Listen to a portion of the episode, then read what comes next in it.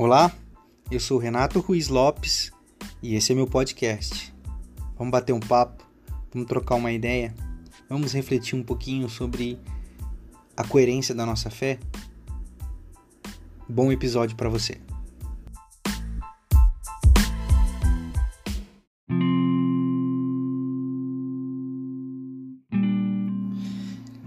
E aí, pessoal, tudo bem com vocês? Bem-vindos todos e todas a mais um podcast.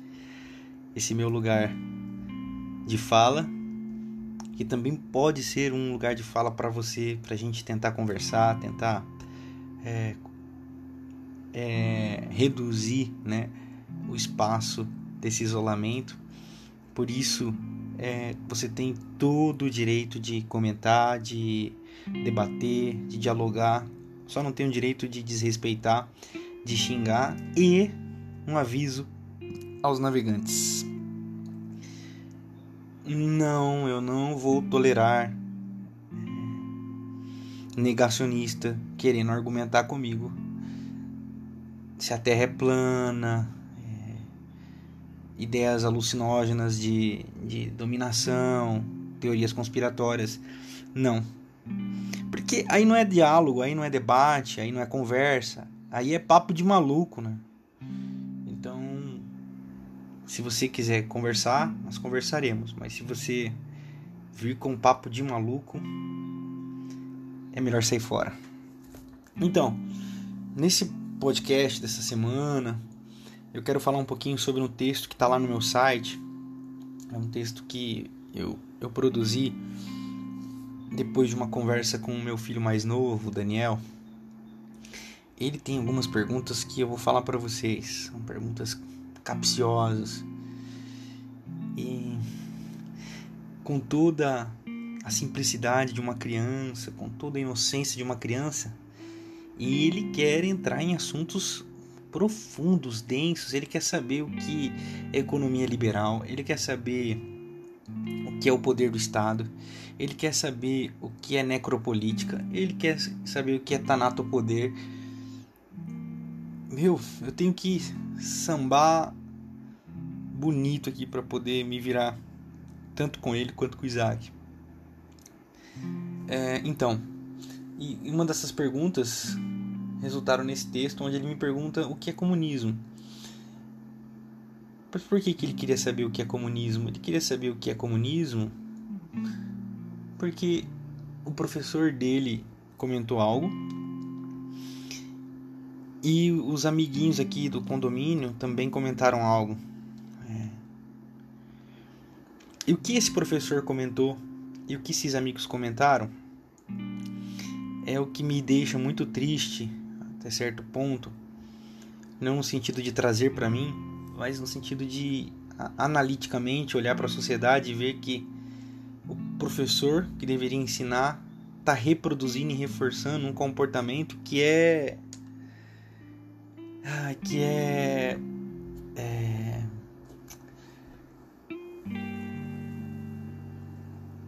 não, não tem inteligência, não tem profundidade, não tem sentido. Que é o lance de que ah, o comunismo não deu certo em lugar nenhum. eu pergunto para você, o que deu certo?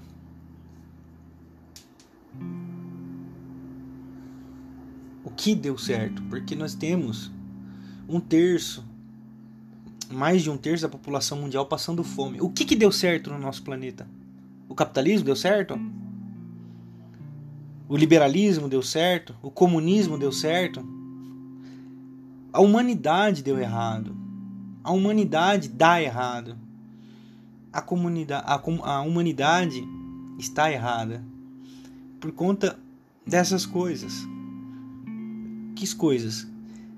Esses discursos, é, já diria René Girard, do bode expiatório, do bem comum para odiar.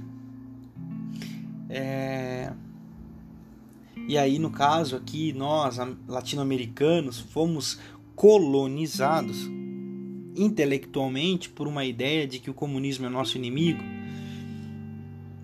E isso fica claro e evidente na eleição do Trump nos Estados Unidos.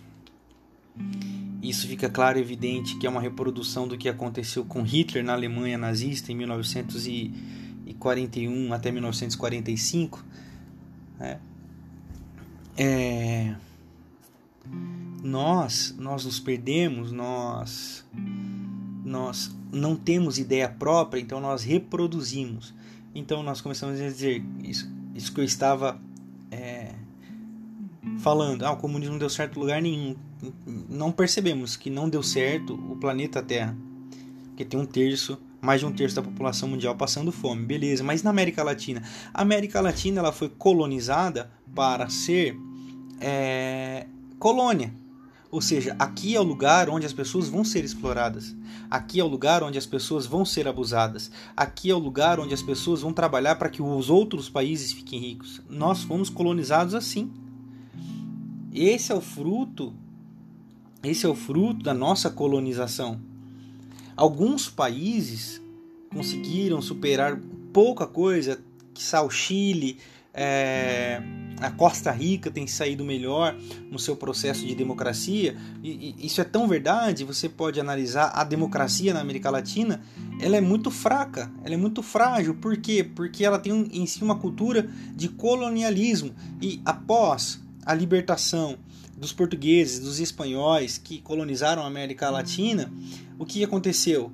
A subserviência às elites acontece, né? A subserviência às elites. Então, a democracia ela nunca é fortalecida porque antes era colônia e agora continua com o pensamento colono, mas agora de elites, de elites. E as elites continuam que por colonizar o pensamento, fazendo reproduzir aquilo que os colonos faziam. É, então, essa, essa ótica não é minha, essa ótica é, é, é de, de, economistas, essa ótica é, é, de sociólogos. E então, o que, que deu certo? O que está dando certo na América Latina? Está dando certo o projeto de lugar de exploração. É isso que está dando certo. Vejam, o exemplo disso é que nós damos muito poucas, é, damos poucas voz para os nativos. Damos pouca voz a quem de fato trabalhou num país, que é a população negra. E nos fizeram acreditar, por exemplo, olha só, eu vou dar um exemplo aqui que me ocorre agora de falar. É, um exemplo é existe gente que é contra a cota racial. E a ideia é tão pervertida e tão colonizada que acreditam que cota racial é uma forma de racismo. Fizer, as pessoas acreditam nisso. Não, não, cota racial é, é racismo, porque somos todos iguais. Nós não somos todos iguais. Nós não somos, não somos equivocadamente não somos.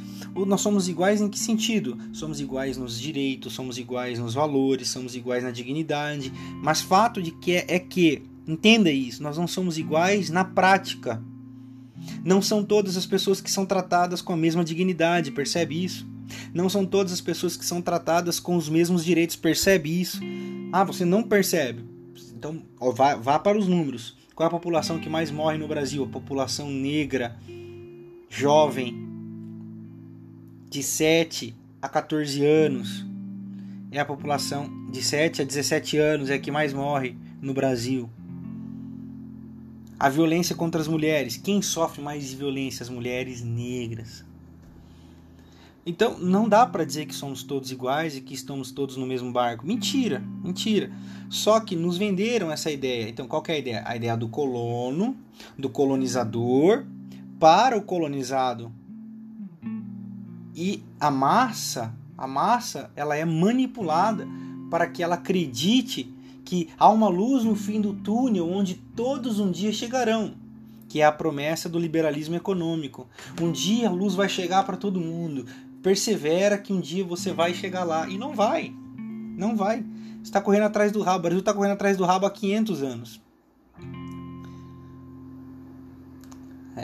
Então, que, do que, que a gente está dizendo? A gente está dizendo de um tipo de sociedade que pensa isso. Ah, o comunismo é o nosso inimigo, o comunismo não deu certo lugar nenhum. E a gente cresce com isso. Uma professora do meu outro meu filho, mais velho, ela começou a criticar é, é, o regime cubano, mas ela falou que a ditadura é boa. Eu falei assim, a professora precisa se decidir se ela, ela desse, se a ditadura é boa ou se a ditadura é ruim.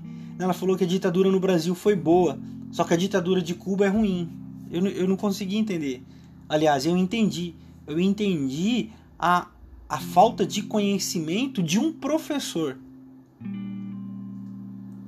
que vai alimentando o que nas crianças? Isso aí, que o comunismo é ruim e que nossos inimigos é isso, o Brasil é ruim porque existem os comunistas aqui. Não, o Brasil é ruim porque o Brasil, desde que se tornou república, adotou o regime capitalista. Liderado por quem? Pelas elites. E o Brasil deu certo? O Brasil está dando certo? Ou o Brasil é isso que é hoje por causa do comunismo? Beleza?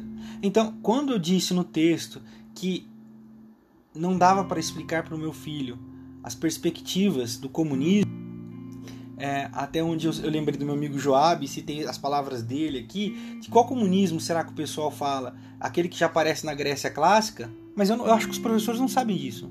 Esse, esses professores do meu, do meu filho que falou isso. Ou aquela delineada na República de Platão? Ou será que eles se referem aos ideais de igualdade e liberdade que remontam à Idade Média, onde muitos cristãos, por defendê-lo, foram banidos da Igreja Católica? Eles falam dos divergentes cátaros de Languedoc, do sul da França, ou dos seguidores de Dulcino, na região norte da Itália? De qual comunismo? Eles não sabem. Não sabem. Vociferam sem saber. É fato.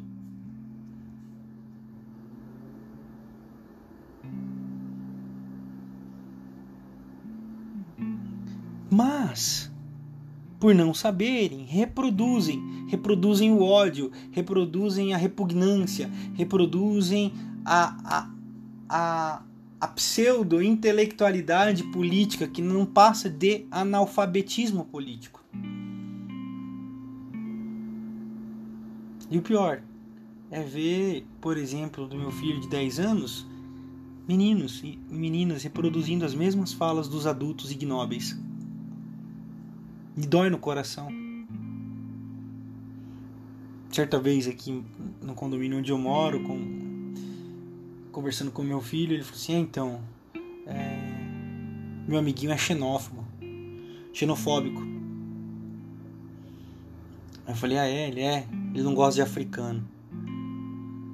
E um menino de 14 anos está re, tá reproduzindo isso. O que, que ele vai ser lá na frente? Ele vai ser um daqueles babacas talvez que tomem bastante bomba de cavalo para ficar com o bíceps bem forte e a canela bem fina e, e para ficarem gritando com um monte de tatuagem gritando na rua com fazendo sinal de arminha que nem um troglodita que nem um imbecil mas o cérebro do tamanho de uma noz. Esse, esse, essa é minha tristeza. Essa é minha tristeza de ver que o Brasil caminha para trás nos seus quinhentos e poucos anos de história. Mas eu resolvi não não ir por esse caminho. Eu estou fazendo esse caminho aqui nesse podcast porque eu disse que eu queria aprofundar algumas coisas, mas com ele, com o meu pequeno, eu resolvi pastoreá-lo, porque ele abriu um portal para eu entrar. Um portal que muitas vezes não, não se abre com facilidade, mas ali abriu. Então eu comecei a falar para ele sobre o que é pecado. Porque o problema do mundo não é o comunismo nem o capitalismo, o problema do mundo é o pecado. E aí o que é pecado? Pecado não é falar palavrão, mostrar o dedo, a menina usar azul e o menino usar rosa o pecado não é a menina jogar futebol e o menino brincar de boneca. Isso é coisa de gente tonta. Isso é coisa de gente pequena. Pecado na Bíblia aparece a palavra pecado a primeira vez em Gênesis capítulo 4, quando Caim é possuído por um sentimento e Deus diz: Caim, cuidado que o pecado quer te dominar, você tem que resistir é onde aparece a primeira vez a palavra pecado. Não aparece a palavra pecado em Gênesis 3, na queda do homem. Aparece em Gênesis 4, quando Caim dominado pelo pecado, mata o seu irmão Abel. O que é pecado? Pecado é a frase no capítulo 4, no verso 11 do livro de Gênesis, quando Caim diz: Por acaso sou eu responsável, guardador da vida do meu irmão? Então, pecado é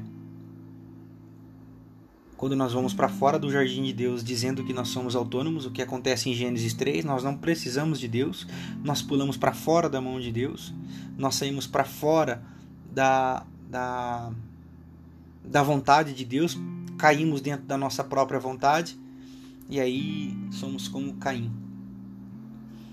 Nos tornamos Caíns que dizem: dane-se a vida do meu irmão então eu aproveitei para dizer para meu filho que pecado é não amar, pecado é não cuidar do outro. É por isso que o mandamento se resume a amar seu Deus sobre todas as coisas e o próximo como a ti mesmo. E depois Jesus vai falar assim: oh, não, eu estou dando um novo mandamento. Vocês não vão mais amar o outro como a vocês mesmos. Vocês vão amar o próximo como eu amo vocês. Percebe? A remissão do pecado, toda remissão do pecado consiste em nós olharmos para o outro da maneira como era no início, lá no jardim, antes da queda. Então, pecado é tudo aquilo que mata a mim mesmo, me coloca para fora da vontade de Deus e me coloca contra o meu irmão.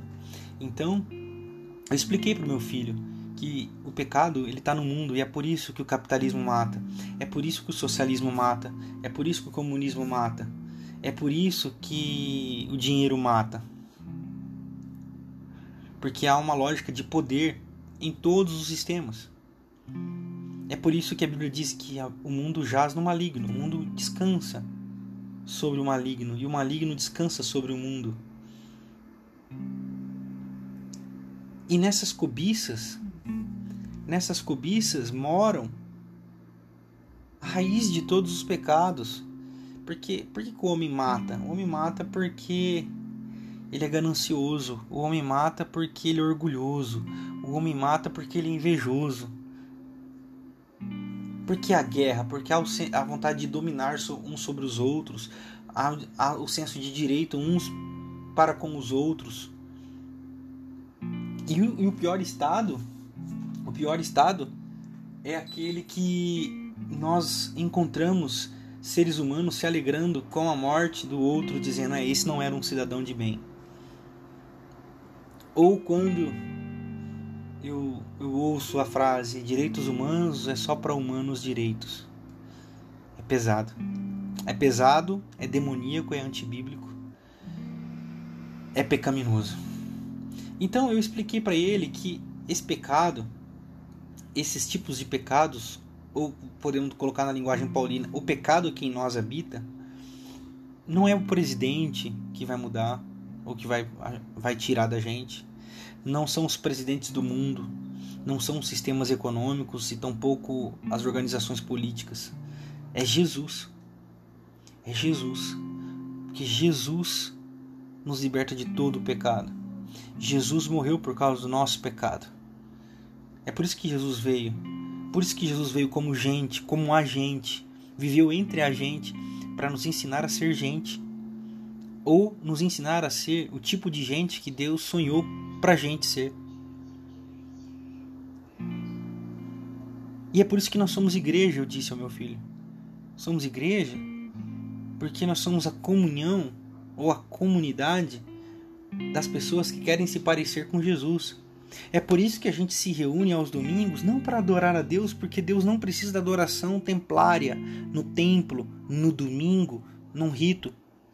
Nós fazemos a celebração no templo aos domingos como comunidade, facilitando o nosso encontro e a nossa comunhão, e juntos ali nós adoramos a Deus numa só voz, adoração comunitária. Mas adorar a Deus, eu faço isso no trabalho, eu faço isso amando minha esposa e meus filhos, eu faço isso dando o meu melhor no meu trabalho, eu faço isso dando o melhor exemplo possível e cuidando o melhor possível da natureza, economizando água, é, é separando lixo, não, não, não poluindo, tendo bom senso. Eu glorifico a Deus, a Jesus em, em todas essas coisas.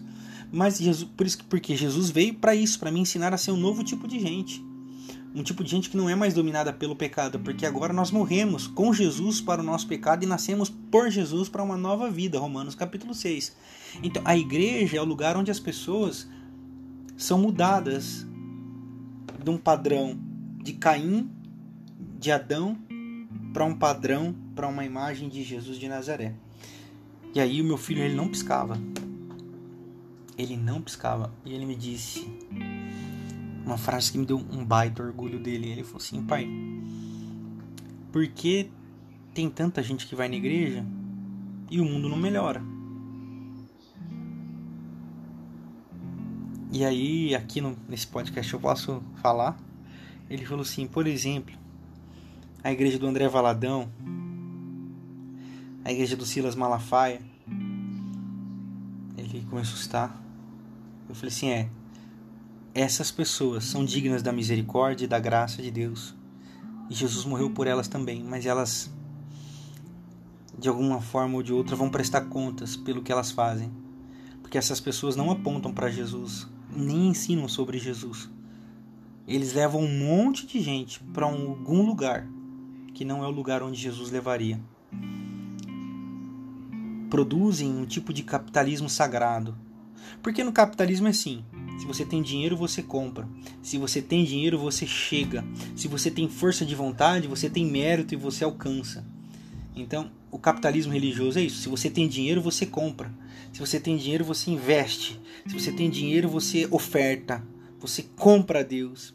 Se você tem fé, se você tem fé, você vai ter méritos de mover o sobrenatural. Eu chamo isso de capitalismo religioso. É tudo isso que a religião ensina. A religião é o lugar onde os cristãos não devem estar, eu disse a ele. Lá eles matam em nome de Deus. Lá eles excluem em nome de Deus. Lá eles fazem o que Caim fez com Abel. E lá eles adoram a Mamon. Porque eles servem a um outro Senhor.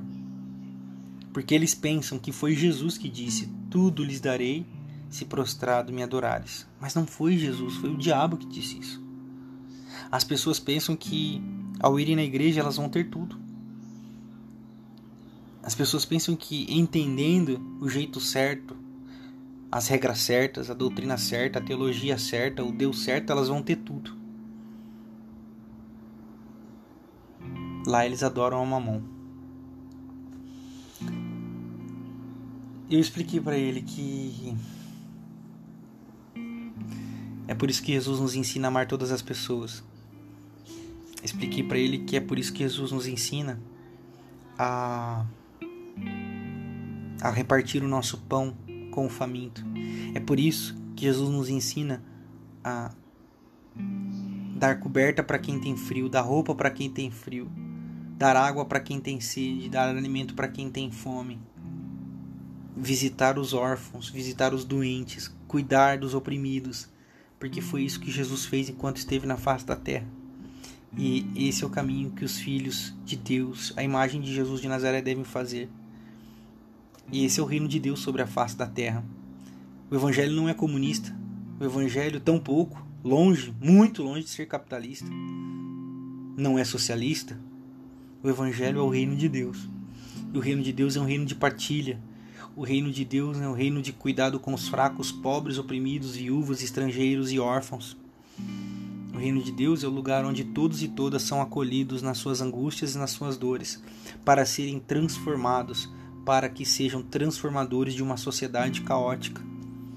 São redimidos para que anunciem um remidor.